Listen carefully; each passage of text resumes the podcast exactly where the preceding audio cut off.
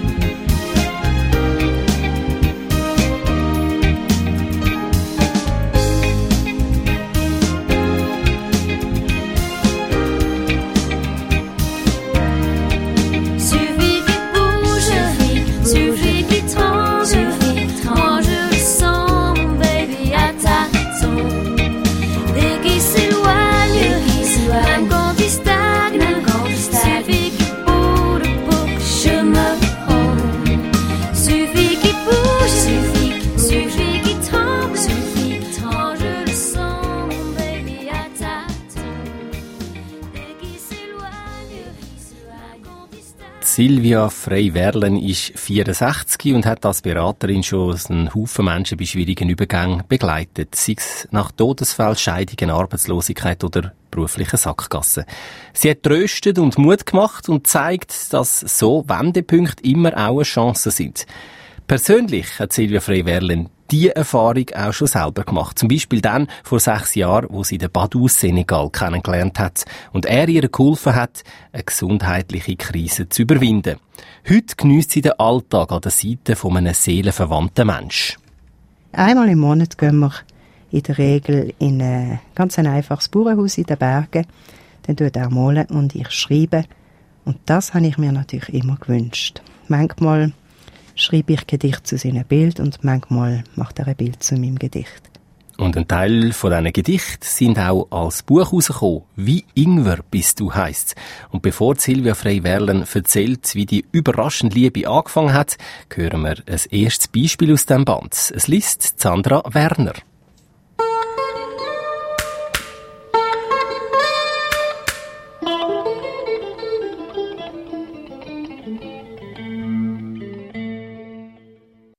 Zeichen. Ich werde den Tag nicht vergessen, als die Sonne hereinbrach und Tisch, Stuhl, Sofa zu tanzen begannen. Ich werde den Augenblick nicht vergessen, als deine Hand mich berührte und Herz, Kopf, Magen anfingen, ihre verrückte Melodie zu spielen. Ich werde die Nacht nicht vergessen, als mein Rücken sich an deinen Bauch schmiegte, deine Knie das Zeichen meiner Knie aufnahmen und wir uns im Traum daran machten, unsere Geschichte zu schreiben.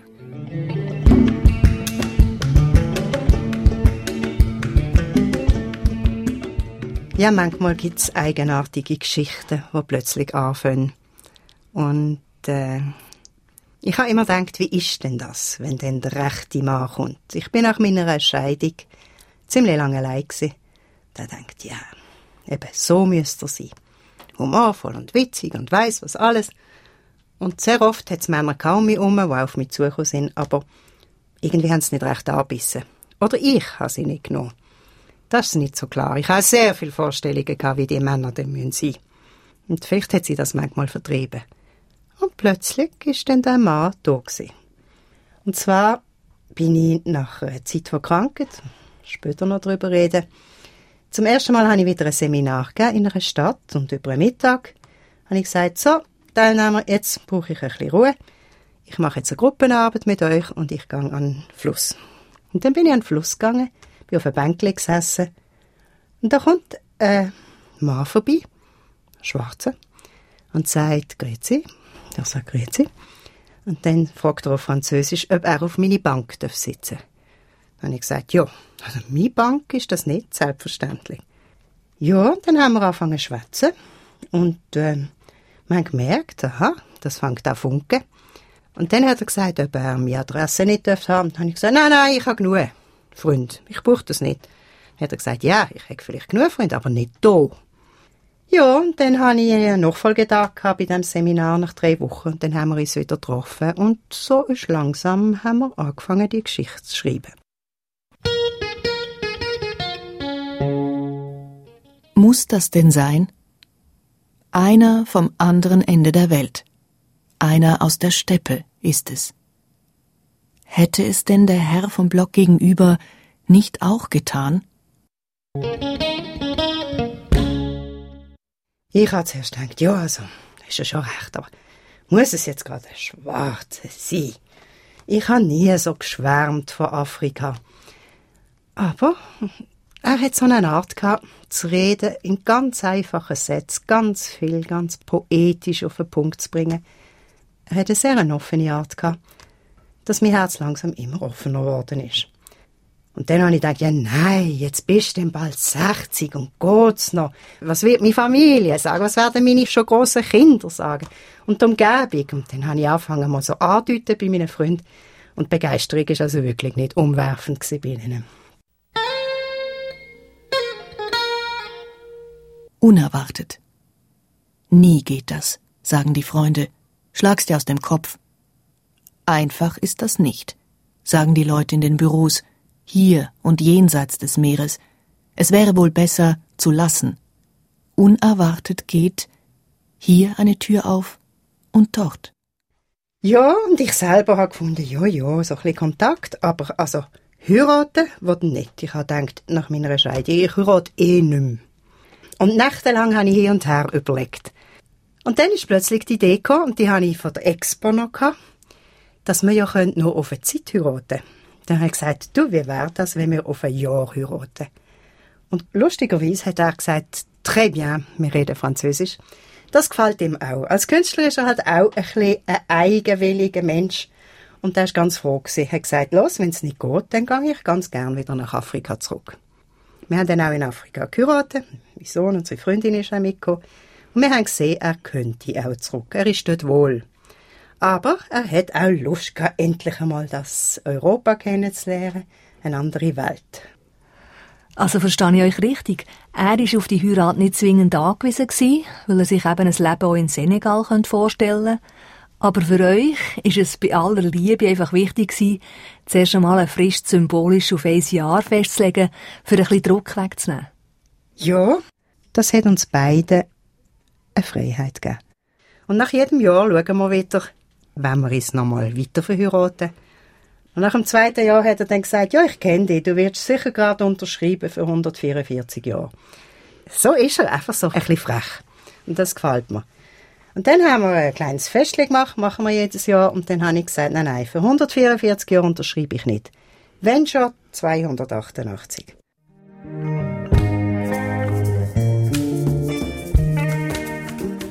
Ingwer. Wie Ingwer bist du, brennst mir auf der Zunge, nimmst mir den Atem. Etwas Scharfes, das meinen schiefen Gartenhag, meine verstaubten Bilder und meinen eng gewordenen Mantel wegfegt.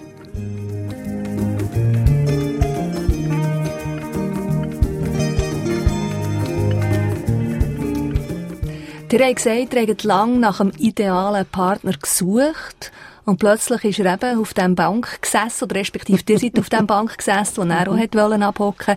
Was hat er denn mitgebracht, was frühere Kandidaten eben nicht haben mitgebracht? Er hat Mut mitgebracht, wirklich so ganz klar, ganz direkt auf mich zugehen. Und äh, er ist glaube ich auch nicht verschreckt von der Emanzipation, wo viele Männer heute hier in Europa haben, hätte ich wahrscheinlich auch von all diesen Diskurs, wie man jetzt muss sehen, was man muss machen und so. Er ist einfach so unbefangen auf mich zugekommen. Und das hat mir gefallen. Ihr habt es am Anfang erwähnt, ihr habt euch gewehrt gegen die Liebe. Ja. Also sind euch da eigene Klischee im Kopf umgegeistert? Man kann doch nicht einen Mann aus Schwarzafrika lieben, man kann doch nicht einen jüngeren Mann nehmen und so weiter. Mhm. Er ist äh, nicht sehr viel jünger, aber gleich. Ja, er denkt, was ist er das? Und meine Mann hat einmal zu mir gesagt, ich bin so froh, dass du mehr geheiratet hast und nicht der Afrikaner. Ich sehe ganz viel bei vielen Paaren, dass da so viel unrealistische Träume um sind, wo man einem anderen wie über den Kopf stülpt. De Schweizerin, der Afrikaner. So geht es nicht. Ich glaube, man muss ganz fest sehen, der andere der einfach seine Knörz hat, ob er jetzt von Afrika kommt oder von Basel. Und äh, ich sage manchmal, as un magnifique et impossible. Es ist, wir sind eine Mischung von beidem. Und es gibt nichts Schlimmeres zwischen den Kulturen, als wenn man anfängt, etwas zu verteufeln oder zu veridealisieren.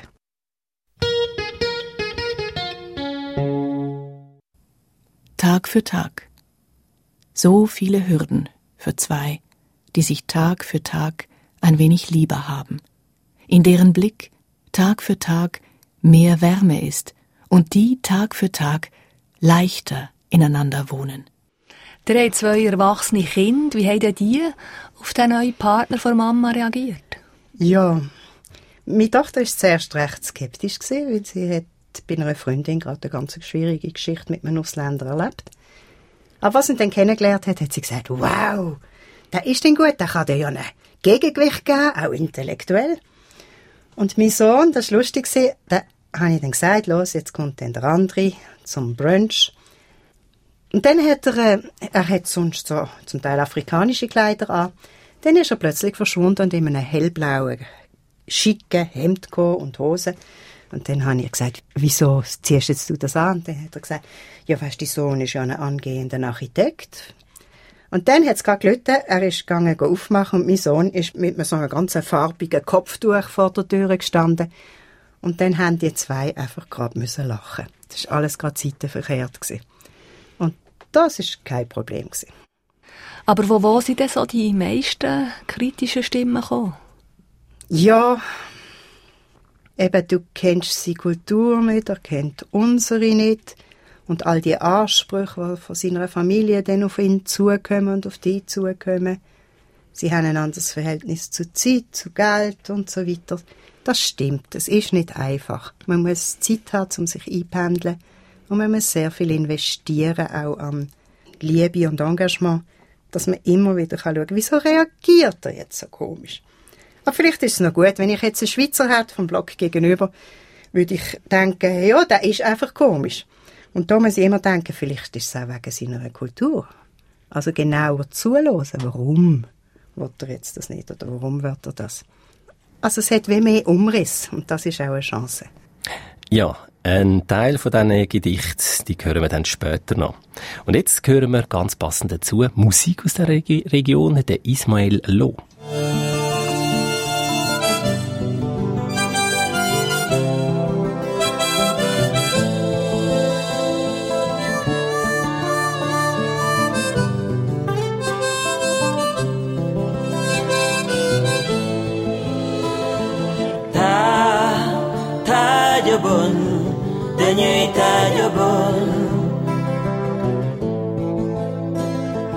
Ta dañuy tajabon abdu ku jambar ñaari malaika la xawe he ci kaw daanu si sërëm momu monila degam julingam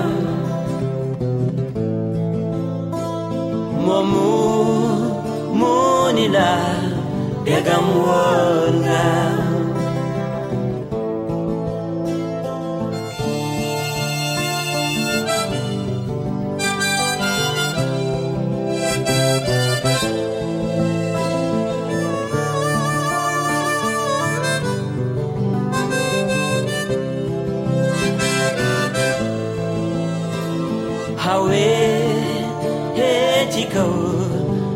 Mumu Munila Momo, Degam Julinga. Mumu Munila Degam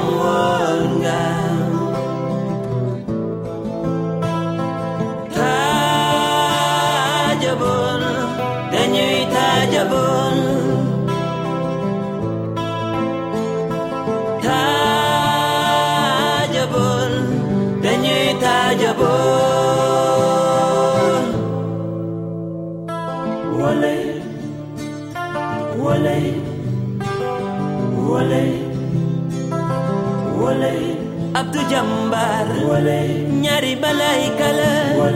Ci kaw lay jóge daanu si sëru mu ni dégam juli nga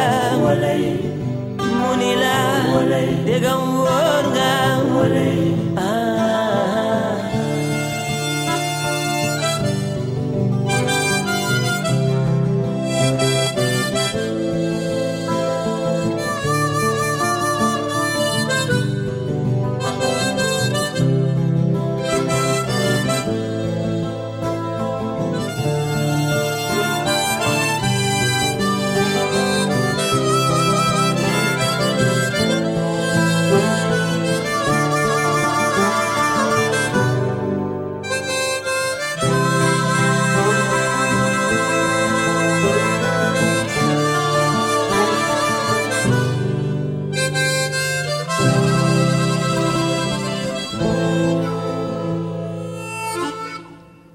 Sie hören Siesta auf DRS 1 heute mit der Geschichte von der Silvia Frey-Werlen und ihrem Mann, dem senegalesischen Künstler Badu.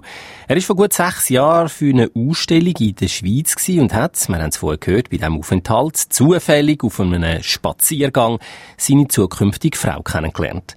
Silvia Frey-Werlen ist dann, nach einer Erschöpfungskrise, erst gerade auf dem Weg zurück ins aktive Leben gewesen. Und die neue Beziehung hat ihr dabei viel Kraft gegeben.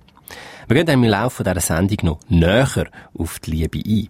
Zuerst blendet Silvia Frey-Werlen jetzt im Gespräch mit der Lucia Stettler aber zurück. Zurück zu dem Tag, wo der Boden unter ihren Füßen plötzlich zusammengebrochen ist. Wir gehen also zurück in die Phase, wo sie noch nichts vom Badu gewusst hat. Also, an einem schönen Tag habe ich gewusst, jetzt muss ich einfach heim. Sofort heim. In einer Sitzung gesehen, habe sie abgebrochen, habe ein Taxi genommen und bin heim. Und dann hat es bei mir angefangen, Schwindel gegeben. Mir war es ganz elend gewesen. Ich habe nicht mehr gerade stehen. Ich habe gedacht, jäm, was ist jetzt los? Ist das echt ein Herzinfarkt? Ist das irgendetwas?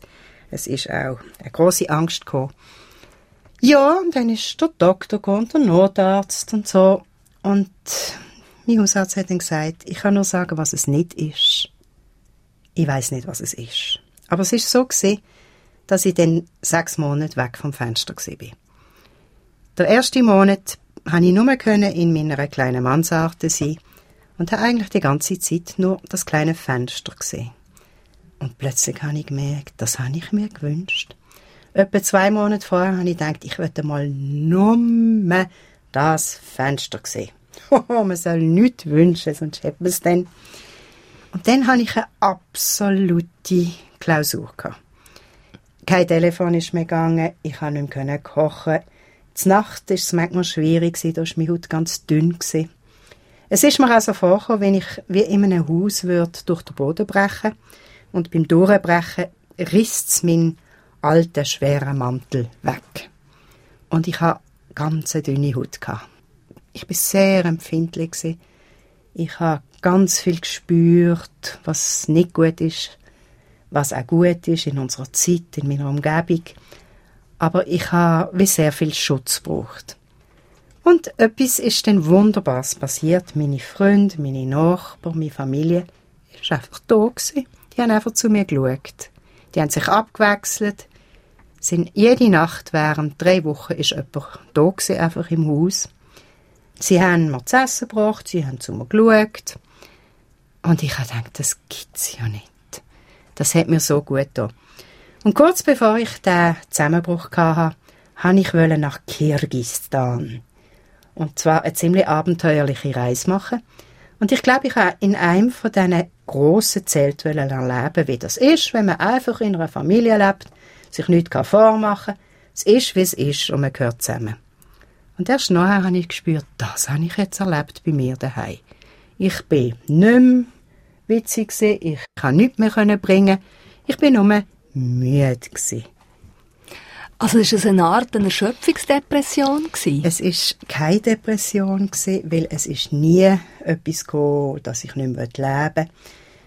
Es ist glaube ich eine grosse, grosse Erschöpfung gewesen, weil ich bin lange auch eine alleinerziehende Mutter gewesen und ich habe meinen Beruf sehr gerne gehabt und die Kinder natürlich auch. Es war ein jahrelanges Balancieren zwischen diesen zwei Welten. Und mein Sohn ist dann auch ausgezogen, einen schönen Auszug zu seinem Ex-Vater. Da konnte ich gut gehen. Das war ein Vierteljahr vorher. Aber was ich nicht gefasst darauf war, dass ich ja jetzt eigentlich keine Ausrede hatte, um das zu machen, was ich immer schon machen wollte. Und das ist vor allem Schreiben, Zeit haben, Ruhe haben, auch im Garten sitzen. Und plötzlich hat der Körper gesagt, so, wenn du es jetzt nicht merkst, dann mache ich, dass du das merkst. Und vielleicht habe ich den kleinen Wecker nicht gehört, dann hat er halt den grossen Gong genommen. Vom Rufen. Manchmal muss jemand rufen, ziemlich laut. Ich setze mich nicht hin, merke nicht, was ich esse. Ich muss noch rasch ich höre nicht auf das Rütteln meines Körpers. Es geht schon. Ich schlafe schlecht, immer wieder. Das ergibt sich dann. Ich renne an dir vorbei. Kurz winkend. Bis bald. Dann muss jemand rufen. Laut. Und erst, was mich so geschüttelt hat, habe ich dann auch, auch in dem, in dem kleinen Mansardenzimmer, habe ich dann angefangen zu hören. Ich habe dann gehört, wie die Kübelmänner am Morgen kommen, wie der Briefträger kommt, wie im Lehrlingsheim gegenüber der die Jungen Musik machen, wie die Vögel singen. Die ganz einfachen Sachen habe ich wieder entdeckt. Und wie ist es denn so gegangen in diesem Mansardenzimmer, so in der ersten Zeit? Weiss man ja nicht, ob es wieder ein neues Leben nachher gibt. Ja. Es hat schon Momente gegeben, aber eigentlich wenig, wo ich dachte, yes, nein. Wenn ich nie mehr auf die Beine komme, was mache ich denn? Bin ich dann eine alte Frau? Das ist manchmal schwierig gewesen. Aber der Erleichterung, so komisch das auch tönt, endlich einmal Ruhe haben, endlich einmal die Überfülle von Sachen können raus, äh, weglassen, die war gross gewesen. Und dann ist eine Phase vor zwei Monaten. Das ist eine ganz glückliche Phase gewesen. Da habe ich gewusst, ich will nicht in ein Erholungsheim, ich will nicht in eine Klinik. Ich muss daheim sein. Ich muss so etwas haben wie ein Kloster. Und ich hatte dann einen ganz regelmäßigen Tagesablauf gehabt. Es ist dann auch eine liebe Spanierin gekommen, jeden Morgen, die hat so das Gröbste im Haushalt gemacht.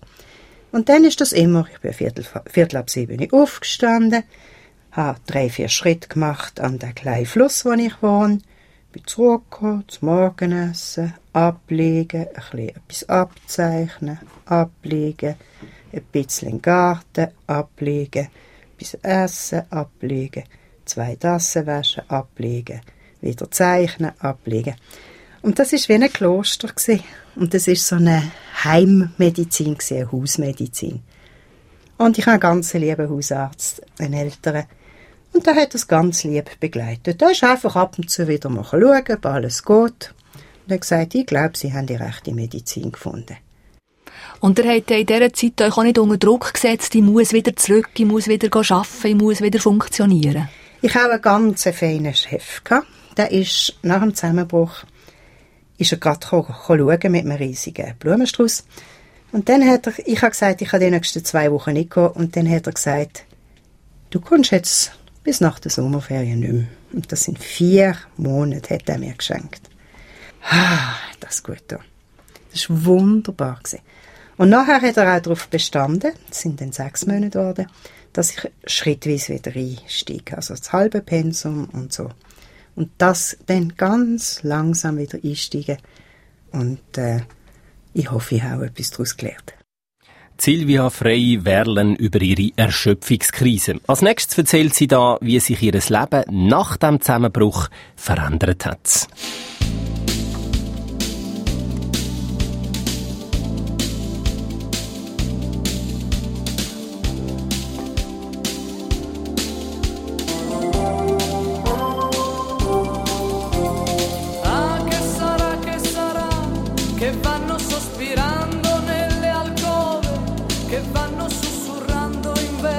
strofe che vanno combinando in fondo al buio, che gira nelle teste, nelle parole, che accende candele nelle processioni, che va parlando forte nei portoni e grida nei mercati che con certezza sta nella natura, nella bellezza, quel che non ha ragione né mai ce l'avrà quel che non ha rimedio né mai ce l'avrà, quel che non ha misura.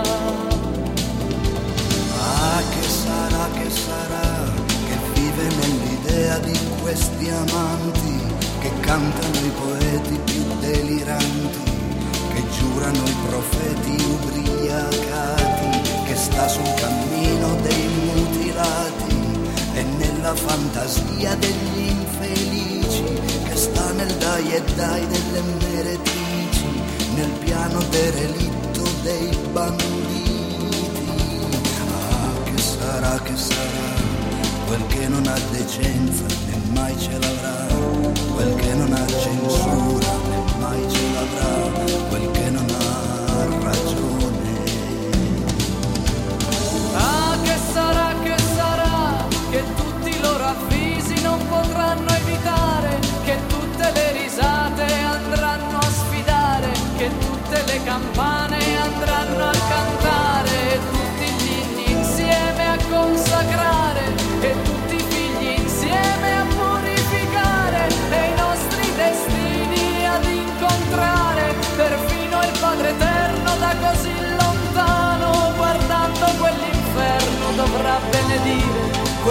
non ha governo né mai ce l'avrà, quel che non ha vergogna né mai ce l'avrà.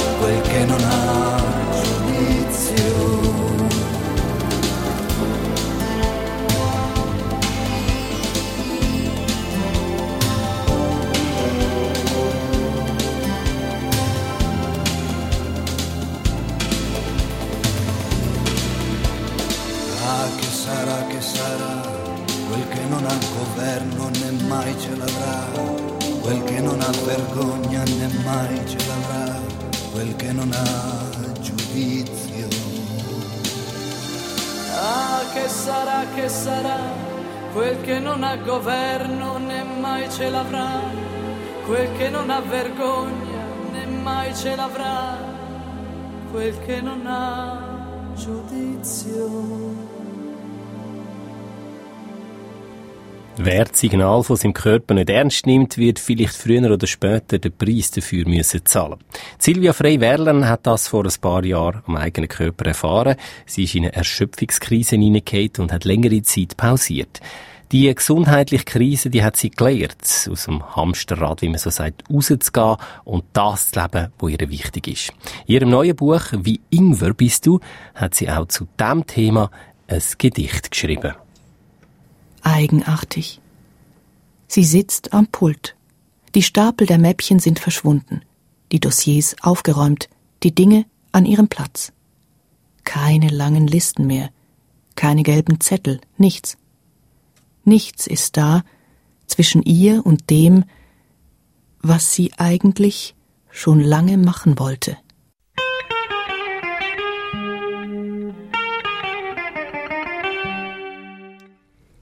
Ja, die Ruhezeit, also der Sturm, der mich zuerst sehr geschüttelt hat und dann mich doch zur Ruhe gebracht hat, der hat mich auch verändert.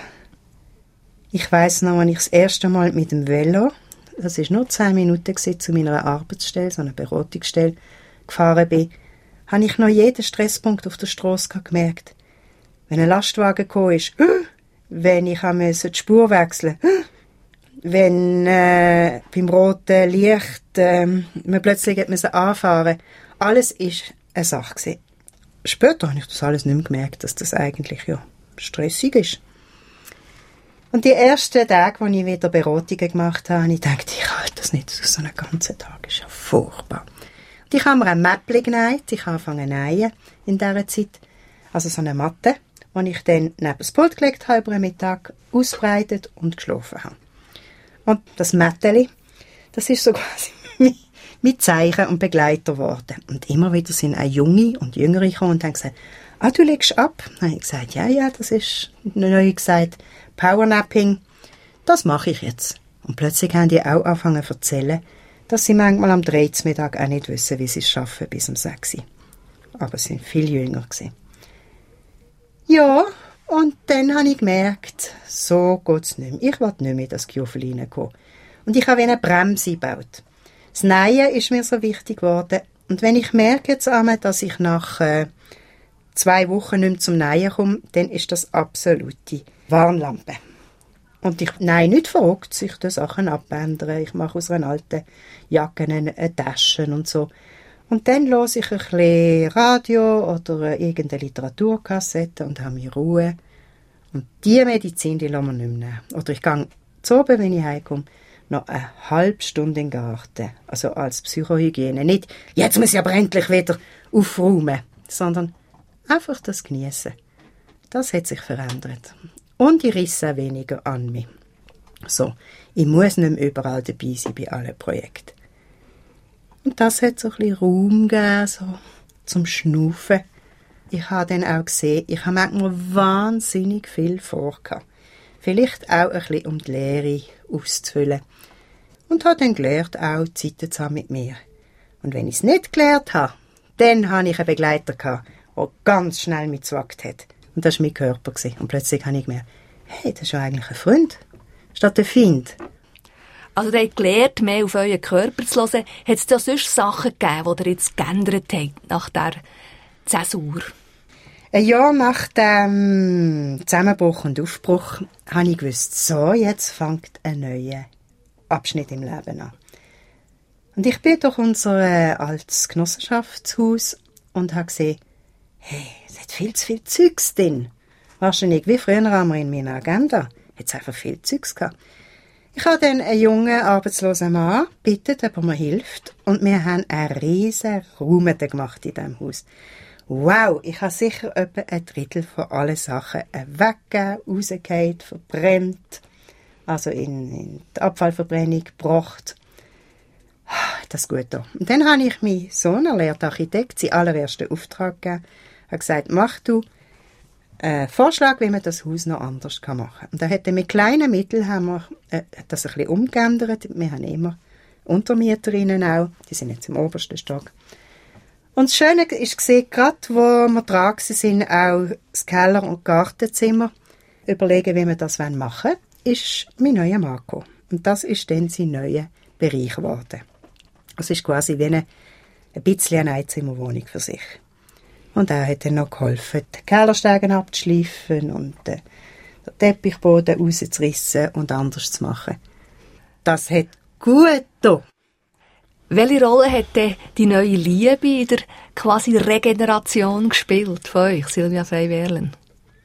Eben, es ist so eine Wechselwirkung. Einerseits, weil ich nicht so viel los hatte und nicht schon wieder haben müssen denken, morgen Morgen muss ich dann um halb sieben aufstehen und dann muss ich es machen es noch machen und es noch machen, habe ich mehr Raum in mir drin, um das auch geniessen, die neue Liebe.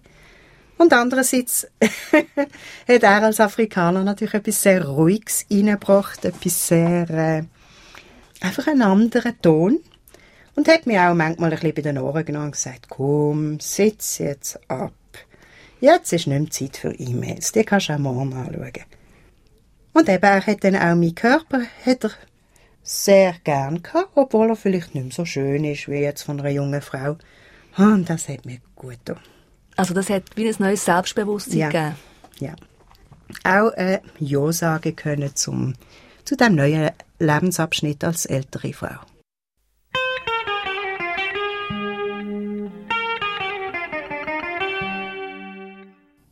Weggeschickter Körper. Du magst deinen Körper nicht? sagt er. Ich schon.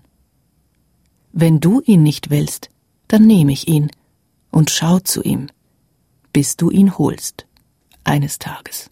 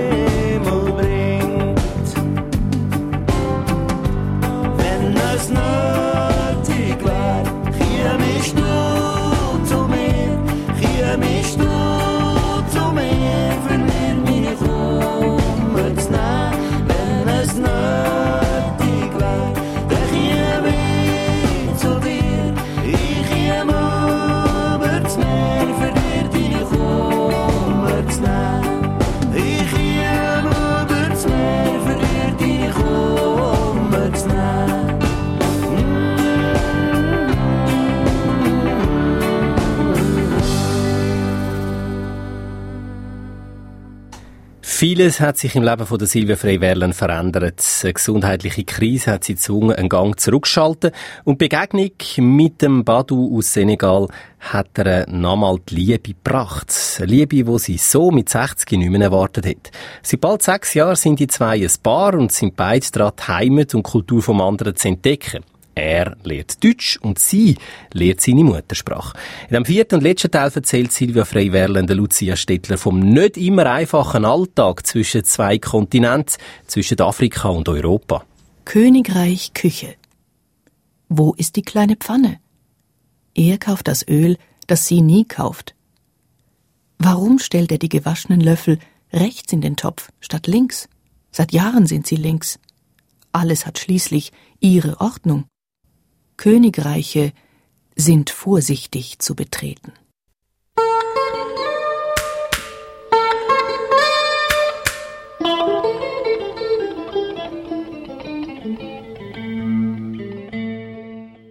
Ja, Königreich sind vorsichtig zu betreten. Ich habe das gar nicht gewusst. Ich habe gedacht, ich sei so ein offener Mensch, aber ich habe einfach schon auch meine Vorstellungen, was, wie, wo zu laufen hat in meinem Haus. Und jetzt ist das unser Haus geworden. Unsere Küche. Und ich habe manchmal über mich selber lachen, eben wenn er die Gläser, wenn er abgewaschen hat, einfach an ein anderes Ort da hat. Dann habe ich gemerkt, äh, das ärgert mich jetzt. Und, äh, aber wir haben dann, ich habe dann auch einmal können sagen, hey, hey, hey, das ist jetzt äh, die Schweizer Ordnung, da kannst du nichts ändern. Und dann haben wir ein bisschen lachen und er hat manchmal erst recht diesen Glas nebeneinander stehen gestellt. Und die Welt ist weitergegangen. Mann mit Haus. Er trägt ein Haus auf dem Rücken. Er schwitzt. Er kommt von weit her. Wo stellt er sein Haus hin? Nicht in meinen Garten, sagt sie zu ihm. Ich brauche Platz für die Nachtkerzen. Was, wenn in seinem Haus Licht ist für ihre Nacht?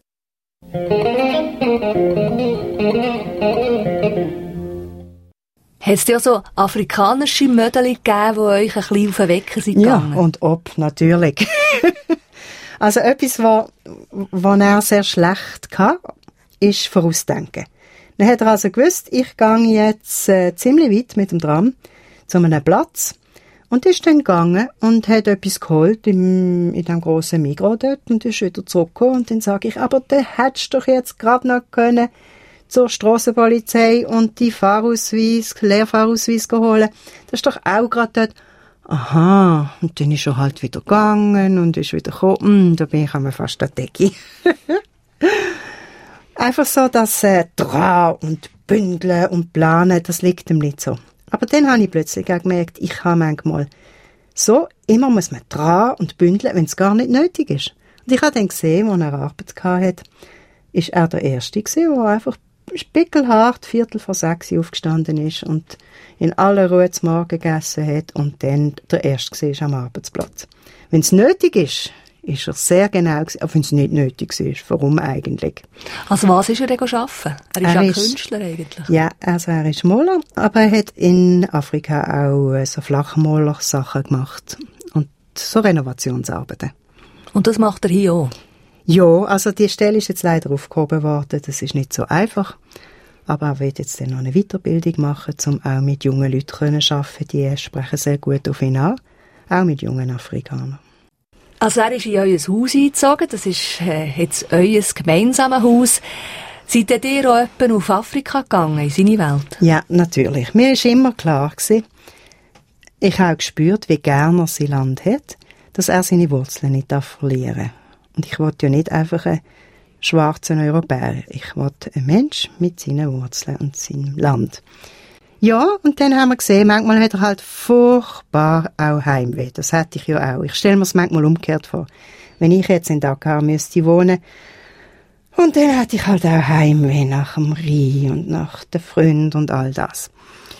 Und wir haben jetzt beschlossen, dass, wenn wir es finanziell irgendwie können machen, dass er zweimal im Jahr nach Afrika kann gehen.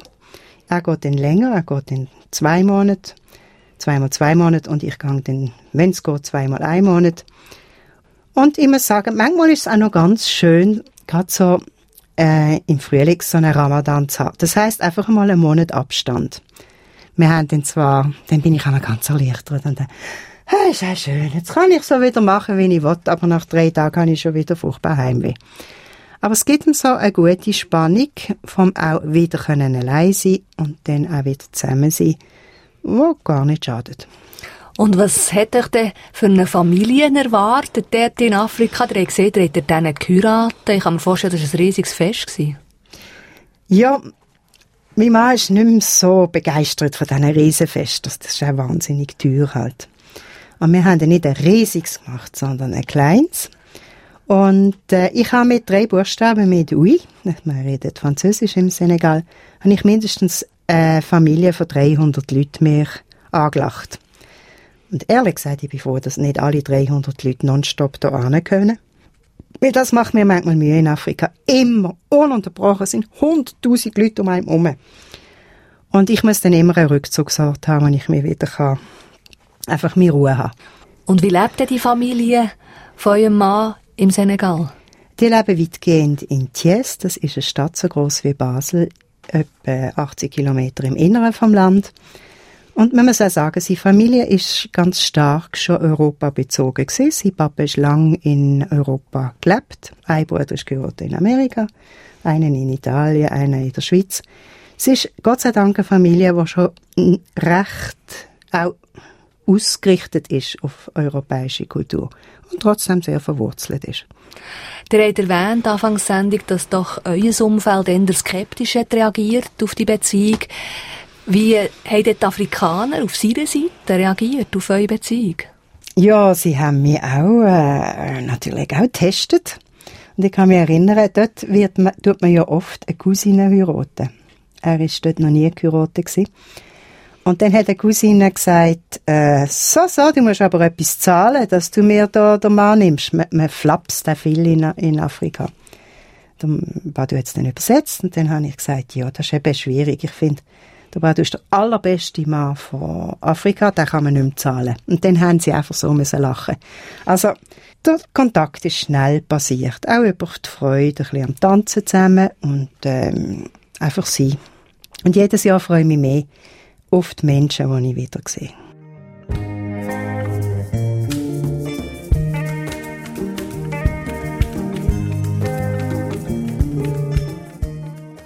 Weit war der Sprung. Und plötzlich springt sie hinüber in einen neuen Kontinent. Aufgefangen in seinen Armen, atmet sie heftig. Sachte legt er einen Mantel um ihre Schultern. Sie schaut zurück. Weit war der Sprung.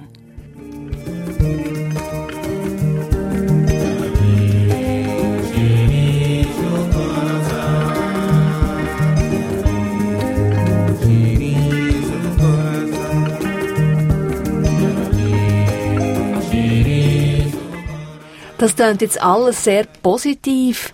Hat es ja Sachen gegeben, wo dir selber müssen umdenken, wo ihr gemerkt habt, ui, da läuft es halt nicht so, wie ich mir das vorgestellt habe am Anfang? Ja, was halt oben mühsam ist in Afrika, wenn man von der Schweiz kommt, haben ganz viele Leute das Gefühl, aha, also auch im Badu, das ist jetzt einfach der Onkel aus Amerika, der Onkel aus dem Paradies und all die Ansprüche und man ist immer die Reiche, La Tubab, man ist immer die Abgehobene, das ist manchmal mühsam.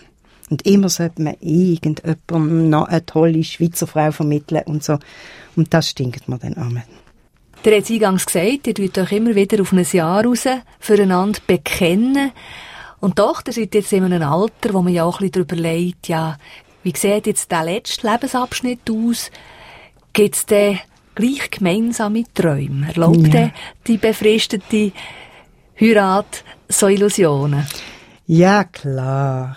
Also, schon nach dem ersten Jahr haben wir ja müssen lachen, wenn wir gesagt haben, jetzt machen wir wieder ein Jahr. Es ist für uns beide klar, wir wollen zusammen können alt werden. Ob und wie das gelingt, das wissen wir nicht. Und es ist, glaube ich, auch gut, das einmal einfach offen zu lassen. Aber wir haben es sehr, sehr gern. Und das ganze Haus spiegelt auch, dass jetzt hier denke ich, eine ganz gute Verbindung von afrikanischer Welt und schweizerischer Welt äh, dass etwas zusammenwächst.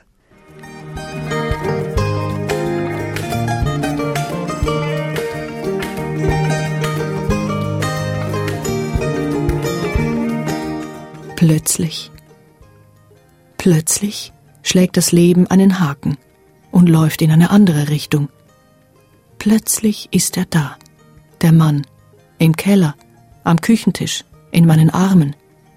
Ohne Vorwarnung. Hütet euch vor dem Leben, dem Eigenwilligen. Plötzlich erfüllt es eure Wünsche.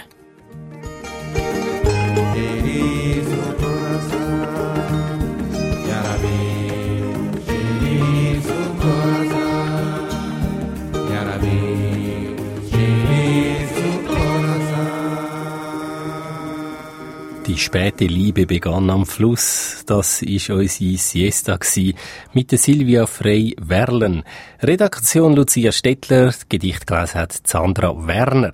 Und all die Gedichte finden Sie in dem erwähnten Buch von der Silvia Frey Werlen. Es heißt Wie Ingwer bist du?